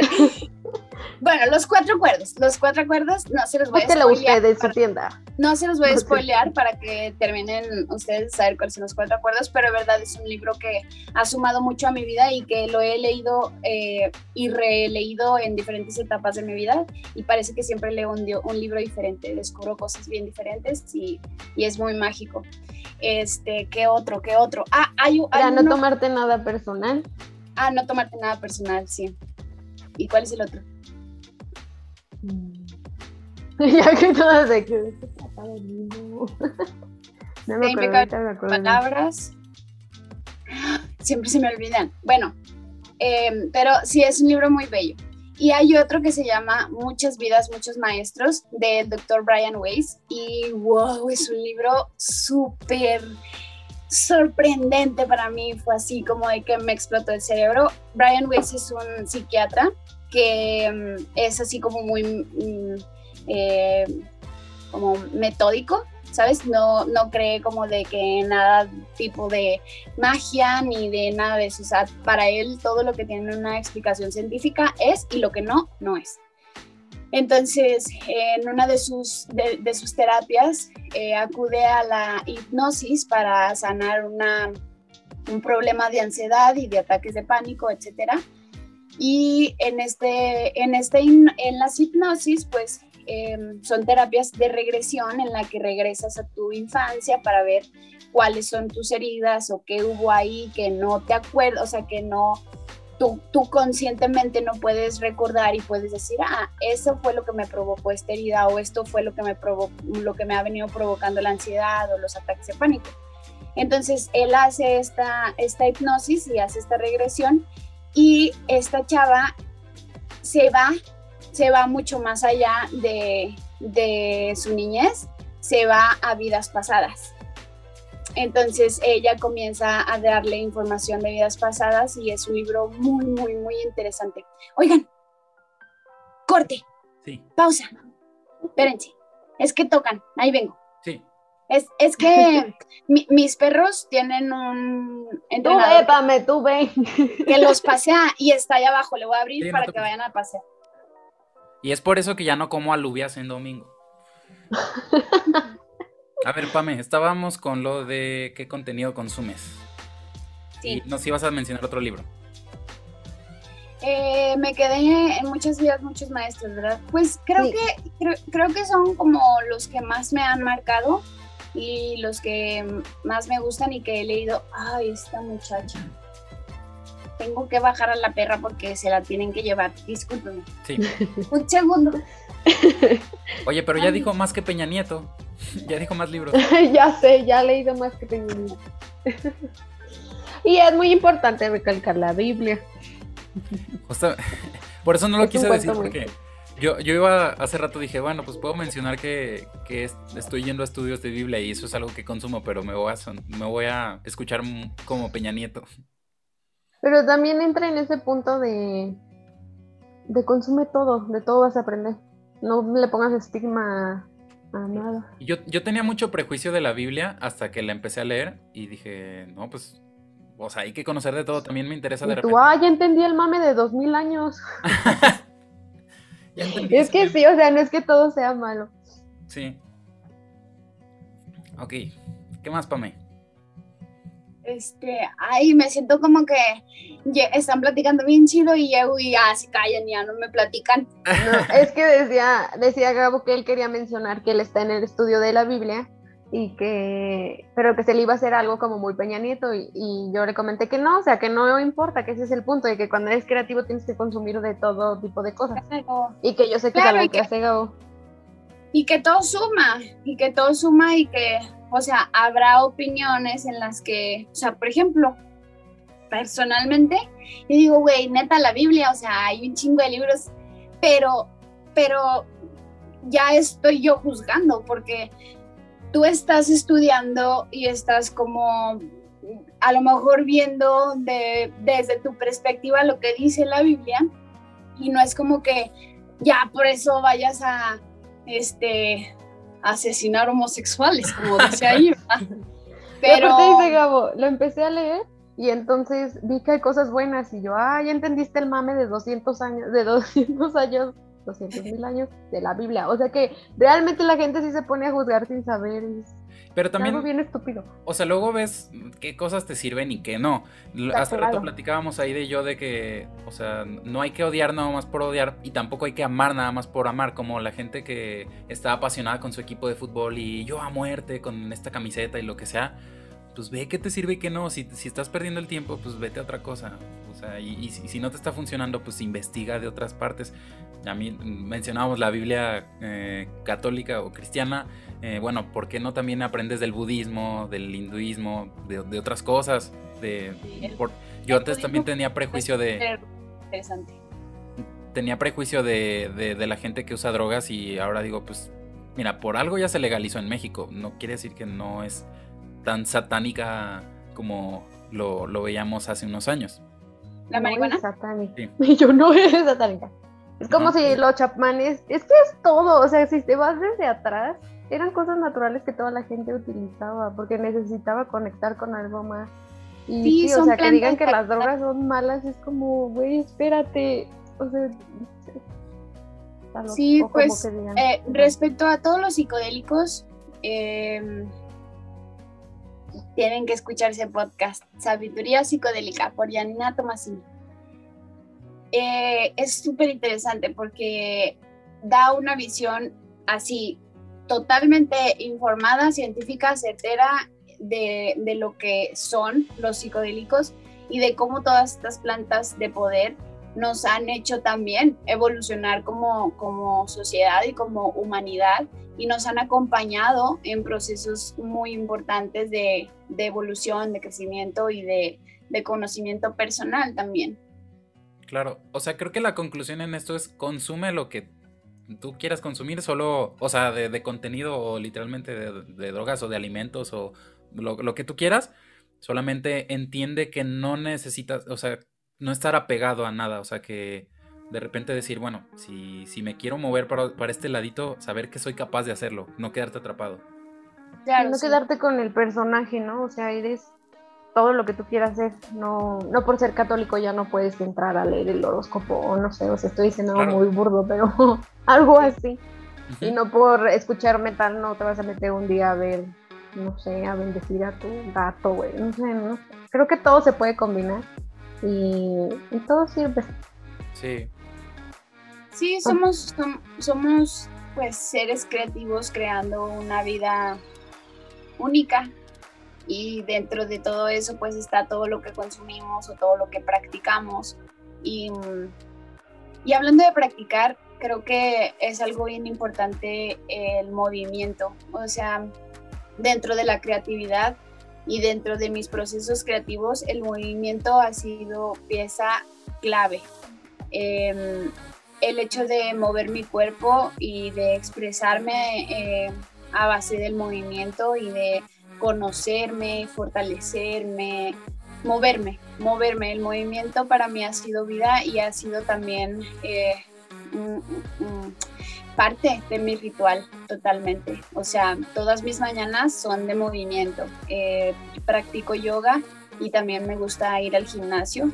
Em, entonces, este, cuando primero hago ejercicio, hago yoga, me muevo y así, después ya tengo todo mi día para crear y mi mente está mucho más como despejada y tengo energía canalizada específicamente para lo que voy a crear y el movimiento ha sido pieza clave. Claro, es que el movimiento pues siempre es vida. Cuando eh, en una casa ya nadie está cuidando su jardín, de repente la familia se fue por muchos meses, pues tiende a, destruirse, a deshacerse. Entonces... Sí, lo que no se mueve se estanca. Yo pensando en fantasmas, ay no, todo lo combino. y yo, claro, y las voces se quedan encerradas. Oye, Aida, tú pues es que la energía también, la energía hay que moverla. Sí. Em, ¿Yo qué? Ay, es que iba a decir algo de la energía, pero se me fue la onda. ¿Tú qué, qué consumes, Aida? Cuéntanos algo. Yo bueno, creo que un tip que les puedo dar, es el tip único que a mí me ha servido mucho. Solía consumir mucho de todo hasta tal punto que me sentía muy popular. Muy popular en el sentido de que consumía cosas muy populares, muy la opinión pública de todo el mundo, entonces no sabía qué opinaba en realidad, solo me comía las opiniones de los demás. Entonces algo que a mí me gusta hacer es no como escucharme. No sé, tal vez esto suene ridículo, pero abro, yo donde más consumo es en YouTube. Para mí, eh, aprender en video para mí es muy importante en mi vida. Entonces, creo que entro a YouTube y pongo en el buscador en el día de hoy que quiero aprender. O sea, me lo tomo muy en serio, porque en realidad sí estás alimentando tu mente de todo eso. Entonces, si yo me voy a las tendencias o me voy a todas las cosas a las que estoy suscrita, creo que no estoy estoy escuchando a los demás y lo que el mundo me está diciendo que consuma en lugar de lo que hoy yo que quiero consumir. Entonces creo que ese es un tip que a mí me ha servido cuando, o sea, tú buscar por donde quieras, entonces donde tú estás buscando vas a encontrar, o sea, tu cuerpo y tu mente sabe lo que quieres. No sé si un día voy a decir, pues no entiendo las matemáticas, voy a buscar la filosofía o las matemáticas explicadas a través de la filosofía, que si lo he encontrado en YouTube. Y entonces es algo muy padre, o sea, es como... Y te encuentras a más personas que tienen esos gustos en común. Eso y juntarte con un montón de personas. Realmente esas son mis primeras fuentes de, siento que así yo consumo cosas por recomendaciones, por el tipo de personas que son. Y ya después de eso me escucho a mí y digo qué quiero hacer, qué quiero escuchar, de qué me quiero nutrir el día de hoy. Claro, pues es que... Que consumo, consumo todo. Es como un mapa, qué tanta información quieres tener para llegar a un punto. Si no tienes nada de información, es casi seguro el fracaso. Así es, chicos. Y eso, el, el no limitarte, el el ver las cosas bien random, no sé, a mí me sirve mucho ver las cosas más frías. Por ejemplo, yo me considero una persona católica y a veces veo la iglesia como una empresa y es para mí más fácil ver las cosas, o sea, ver las cosas más frías y decir, miren, a ellos les falta esto, estaría padre esto. Y eso, o sea, como que alejarte un poco de, de tu punto de vista y ver todo en general y ver, ah, pues no creo que todo el mundo esté equivocado, ¿no? Algo pues donde te... Sí, y cuestionar la polaridad de tus creencias, o sea, como, como yo creo esto y hay otra persona enfrente de mí que no cree en eso y como en vez de decidir como, ah, bueno, pues como ella no tiene mis mismas creencias o así, pues mejor no me relaciono y y a veces es súper interesante relacionarte con personas que creen totalmente lo opuesto que tú porque te, te otorgan diferentes puntos de vista y diferente como perspectiva. Claro, y lo, lo, platicaba hace rato con Aida que eso, esa creencia que tú tienes es la tesis, es como la que haces en la universidad y luego llega otra persona o, o, a lo mejor no tiene contacto contigo, pero tiene, tiene como una opinión contraria que es la antítesis, es lo contrario a la tesis y ya pues ponen, si tienen la suficiente madurez mental y emocional, pues pueden debatir o pueden decir, ok, no estoy de acuerdo contigo, pero a ver, dame más información. Entonces ya crean una síntesis. Y entonces eso, es lo bonito cuando hay diálogo. Pero en una, volviendo a, una frase eh, que creo que dije en el episodio pasado, la conversación es un acto de rebeldía en una sociedad que actualmente está polarizada, que casi nadie se anima a, conversar de, eh, de, temas eh, complicados, religión, política, fútbol o feminismo. Sí, y a, base, y a base de eso hay mucha ignorancia, porque luego nos quedamos como con lo que creemos que es y pues, nunca sabemos otros puntos de vista o otros, otras maneras de, de existir. Claro, porque y, lo maravilloso es que eso nunca termina, ese proceso. Esa eh, mm, que ya se hizo síntesis, mm, en algún momento eh, encuentra otra antítesis y tienen que dialogar y va creciendo la pirámide, nunca se acaba. Sí, sí, sí. Sí, en lugar de que solamente siempre se quede con la misma opinión, ¿no? Acerca de un tema y que no se evolucione el diálogo de ese tema. Entonces, volteas a preguntarle a tu mamá, ¿pero por qué? Ah, pues siempre ha sido así. Entonces, con tu cara de. sí. sí. y aparte de ver estas cosas, como combinar todas las disciplinas, ¿no? Yo siempre me he preguntado, ¿qué pasaría si a la iglesia le metieran marketing? ¿Qué pasaría? Y ahí entro yo. Tiene. y es así como lo estás manejando bien. Sí, claro. Y saben que se están quedando sin personas y que necesitan marketing. Y es curioso. Y así, o sea, y es, es muy raro el que las personas no quieran juntar cosas o no quieren juntar la política con, o sea, no sé, o sea, con... Nunca quieren combinar nada, o sea, todo es como esto es aquí y esto es acá y esto es adulto. A menos que les convenga. Cuando ah, Exacto. Hace, hace muchos años estaban combinados con la política y convivían de una forma muy padre porque les daban ingresos. Pero muy padre. Pero también depende de la cultura. Voy controlándonos. depende de la cultura. En Estados Unidos creo que sí se ha metido más la mercadotecnia y hay muchos, eh, hablando de esto de religión, hay muchos videos acerca de eso, de mm, producidos hasta tipo cine, eh, están muy bien hechos y realmente llegan a clarificar también su mensaje y su calidad en video. Eh, que, llegan a, hasta inspirar a personas que estaban contrarias a esa ideología. Entonces. Sí, o sea, tienen a Justin Bieber. Los cristianos tienen a Justin Bieber en su iglesia. Eso es marketing, amigo. y eso es lo que veo. Y yo digo, ¿qué pasaría si en México nos atrevemos a hacer esas cosas? A ver qué pasa. pues es que sí, sí lo hacen, pero lo, lo, estamos haciendo mal. Estamos metiendo a Carmen Salinas al PRI, al Pato Zambrano, también a, los partidos políticos. Estamos haciendo. Estamos poniendo a la gente equivocada. O sea, está chido como tener un líder en, en, en este tema, pero siento que el proceso, o sea, pues es que es por la, por la corrupción. Eh, no nos podemos quedar en eso de es que no se puede hacer nada y la gente nos está, está pasando por encima de nosotros, pero, pero sí tenemos que hablarlo para que en el paso de los años podamos modificarlo y hacer más bonita la comunicación de cosas que antes no nos interesaban. Claro, buscar maneras creativas para resolver problemas. sí. Bueno, amigos, no sé si. ¿Qué más tenemos? ¿Tenemos algo más o, quieren ya cerrar? Yo tengo todo el día. y yo, yo no sé cómo quedan. Es que le decía a Pabe que a Gabo que yo quiero que hable más, porque yo sé, o sea, cuando yo hablo con Gabo así normal, habla así. ¿Y qué es? O sea, eh, entiendes muy bien. no sé cómo. Mira, yo siento que Pamela y yo hablamos mucho y aparte hablamos como en un mismo, por decirlo así, en un mismo lenguaje. Pero a ti te van a entender otras personas cuando tú las expliques. Sí, puede ser. Eres más conciso. Entonces, necesito que conecten contigo, con lo que tú estás diciendo, con lo que tú estás vendiendo, amigo. Igual también puede ser como bonito de que ustedes son como más soñadoras y luego yo lo hago. Ajá, y tú eres del otro. Pues puede ser, no sé, sí, mm, con, yo creo que con el paso de los episodios voy, a irme soltando más. Quizás. y yo así que cae, no.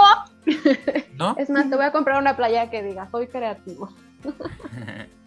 sí, Gabo, porque realmente sí eres muy creativo, o sea, eres una persona muy creativa. O sea, al mundo de los demás, si nos preguntas, eres, yo te considero una persona muy creativa porque desde cómo te expresas, creo que eres muy creativo. O sea, como buscas maneras diferentes de hacer y de explicar y de, y de, abordar la vida y las cosas. Entonces, pues yo creo que es muy creativo. Y solamente yo creo que también eh, las palabras mm, son súper importantes. O sea, son con lo que edificamos nuestra realidad, ¿sabes? Entonces, o sea, pues si un día, por ejemplo, o sea, Charlie, mi novio, y yo, eh, por ejemplo, siempre estamos como, por ejemplo, que te pegas y dices, ay, pendeja. Y él, hey, no te digas así. Y él también, de que algo hace y dice, ay, qué pendejo, no me acordé. Y yo, mi amor, no te digas así. Porque no nos damos cuenta y creemos que es algo así como que súper, ah, sí, X, como la manera en la que hablamos, porque pues aquí tenemos la boca, tenemos esta herramienta y pues y, y no le damos como, siento, no le damos como la importancia que, que tiene. Y, y, al momento, por ejemplo, de hacer este podcast es algo súper bonito porque es como darle la importancia a lo que hay acá adentro y aquí adentro y entonces que se traduce en palabras y que puede comunicar y que puede sumar a, alguien, a, a, quien sea, a quien sea que nos esté escuchando, a quienes también pues agradecemos mucho por, por estar acá y por llegar hasta este momento de, la plática, pero, pero de verdad es que las palabras son súper importantes y son lo que, con lo que edificamos nuestra realidad. Entonces, pues a lo mejor ahora no te consideras eh, una persona creativa, pero si, el hecho de, si el día de mañana o el día de hoy empieza hoy, empecemos hoy a decirnos eso que queremos ser. Soy creativo, soy ah, maravilloso, soy hermoso, soy yo soy, porque yo soy, ¿sabes? Porque, porque ya somos, así nada más por existir, ya somos. Entonces, el yo soy, he aprendido que es un mantra súper poderoso y que, y que puede llevarnos a edificar la vida que queremos. Claro. De hecho, no sé si, te acuerdas, Aida, que te mostré esa imagen de, de que estaba haciendo un ejercicio de, de, de, todas las características que yo me iba a decir a mí mismo que, sí, y es que yo te veo así, o sea, sí te veo muy compuesto realmente. Por ejemplo, es que yo sé que suena tonto, pero Pamela y yo nos preguntamos muchas cosas todo el tiempo, y todo el tiempo en nuestras pláticas son así. Oye, pero justo cuando hace media hora me dijiste esto, acabo de observar que tal vez tú podrías, y así, y te lo comentamos así porque, o sea, yo vi cuando tú hiciste todos los temas, vi que tienes un punto acerca de esta plática y que no lo tomes aquí yo sé que todo esto es nuestro trabajo, pero a mí me gustaría que, que dijeras lo que quieras decir porque tú dijiste, porque tú te emocionaste por el tema no es que diga, pues es que casi no hablaste, o sea, sí, casi no hablaste, pero sí, da tu punto, Gabriel, o sea, di lo que quieras decir porque el podcast es este Oye, y, y, de repente entró algo súper polémico y todos me tiran y no, te deberías haber quedado callado. no, pero es el punto, es tu podcast y vale X. Yo dije descompuestecido y no pasa nada. y pues a quien no le guste, pues nomás le puede dar scroll y listo. Claro. Pues... Yo digo que qué tal que tú cierras con tú, güey, o sea, con cierra chingón. venga, acabó. Me aplicaste la misma de, cuenta un chiste, cuenta un chiste. es que sí, es que de verdad yo te veo tan compuesto, o sea, tan, tan bien, que yo quiero que la gente vea eso. Tan poco jodido mentalmente. es que luego entramos como en un bache después de la uni, o así es en esta edad que, ¿qué hacemos? Y como que nos estancamos y no queremos desarrollar, no, no sabemos por dónde, por dónde darle. Y por eso, sí, como que eso mismo nos crea una mentalidad de perdedor, algo así. Y por eso es bueno como darle la vuelta, empezar a hablarnos bonito. Y aunque la gente pueda, mm, pueda pensar que es ridículo que nos digamos a nosotros mismos al, al espejo, eres guapa, eres guapo, eres capaz, eres un chingón, pues que te valga madre, dale, o sea, hazlo, si te está funcionando, hazlo y luego la gente pues, irá viendo el resultado. Y otra cosa también que quiero mencionar y ya para terminar es que nosotros, bueno, ahí de ello tenemos la idea de hacer un podcast porque además de que es lo que nosotros consumimos, nos damos cuenta de que es de, como los frutos que han, que han sacado de nosotros eh, este formato, porque en momentos de nuestra vida nos hemos sentido solos y, y, los podcasts nos han, o sea, también como hay gente que se acompaña de los libros o, de canciones, pues a nosotros los podcasts nos han servido mucho a, a, sentirnos acompañados. Entonces nosotros queremos acompañarlos a ustedes que nos están escuchando, si se sienten solos o se sienten frustrados o de repente no saben por dónde darle, se sienten mentalmente débiles o, no sé, están pasando por una mala racha, pues em, aquí estamos nosotros para ustedes. Eh, para sacarles unas cuantas risas y pues si podemos aprender algo de la conversación, pues qué mejor, ¿no? Eh, acá esperamos también que nos comenten sus opiniones o sus preguntas y eh, adelante. creemos, creamos, hay que crear una comunidad, una tribu, como dice Pame. Así es, sí, sí, sí, vamos viviendo en tribu y mm, la mente es como un paracaídas, si no se abre, pues no sirve y siempre aprendemos más, siempre aprender de los demás es súper bonito y es súper, todo suma, todo suma siempre. Pues bueno chicos, esperamos les haya gustado este episodio número 5, que Gabo, Pame ¿no? no sé quién se diga primero. Bueno, que nosotros hicimos con mucho gusto para todos ustedes. Como mencionaba, como mencionaba Gabo, o sea, queríamos hablar de esto porque es algo importante para nosotros, para nuestras vidas. Y esto que, que te agradecemos, Pame, muchas gracias por participar con nosotros. Esperemos que te haya disfrutado. Yo aprendí muchísimo y me divertí como siempre. Yo también, yo también aprendí muchísimo y también me divertí mucho, la verdad. Invítenme más seguido. Ah, estoy, estoy honrada, la verdad, de estar por acá y de, de seguir em, de seguir armando este, este lazo bonito que, que, comenzó cuando nos conocimos en la universidad. Sin embargo, pues está bien chido que sigamos como eh, platicando y sumando a nuestras vidas. Y, y, a mí también siempre, como ya te decíamos, Gabo, Aida y yo tenemos estas pláticas. O sea, estas, estas son nuestras pláticas. Esta es la normalidad. Normal. Nos encanta profundizar en nuestras ideas y en lo que pensamos y así. Y la verdad es que qué chido que, que pueda ser como pues público y que a quien le vaya a sumar, eh, pues les agradecemos por escucharnos mucho también. Totalmente. Bueno chicos, entonces sin nada más por el momento, eh, Pame, Aide y yo nos despedimos, eh, esperando que los volvamos a encontrar una semana más en... Eh, se me olvida el nombre, es demasiado malo el nombre. Ya lo vamos a cambiar. Tienen que cambiar Sí, creo que tienen que cambiar el nombre, la verdad, para que no se les olvide en este podcast. Hasta la próxima. Bien que al final terminamos con se llama el podcast. Podcast.